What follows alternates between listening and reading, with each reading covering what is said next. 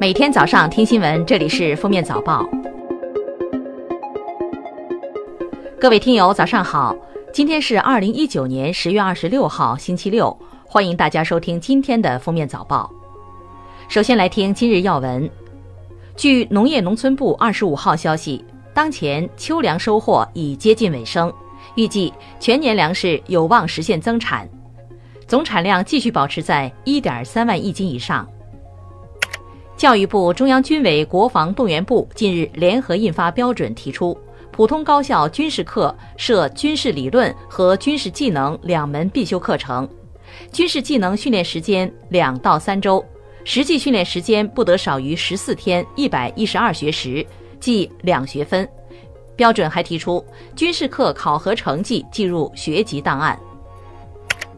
全国人大原内司委副主任委员、云南省委原书记秦光荣涉嫌受贿一案，由国家监察委员会调查终结，移送检察机关审查起诉。目前，最高人民检察院依法以涉嫌受贿罪对秦光荣作出逮捕决定，该案正在进一步办理中。二零二零年国家公务员考试报名二十四号结束，截至昨日十七时三十分，报名人数为一百三十九万五千八百四十五人，其中一百二十七万七千二百一十九人通过审核，最终过审人数将在二十六日十八时之后确定。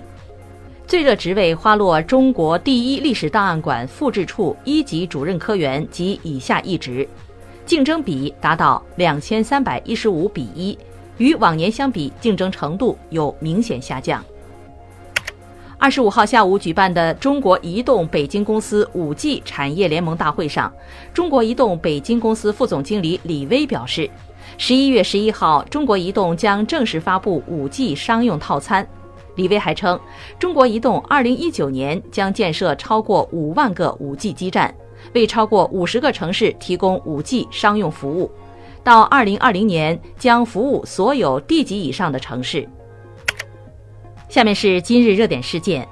二十五号，警方通报山东埋婴案。二零一九年八月二十一号九时五十二分许，新泰市公安局接报警，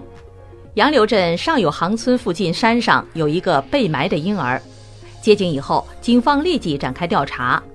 被埋男婴系二零一九年八月十三号出生，杨柳镇尾池村人。经初步调查，其祖父刘某增涉嫌犯罪，已被刑事拘留。十月二十五号，山东新泰被埋男婴目前体征符合出院条件，已办理完出院手续，由曾救治该男婴的一个村医临时监护。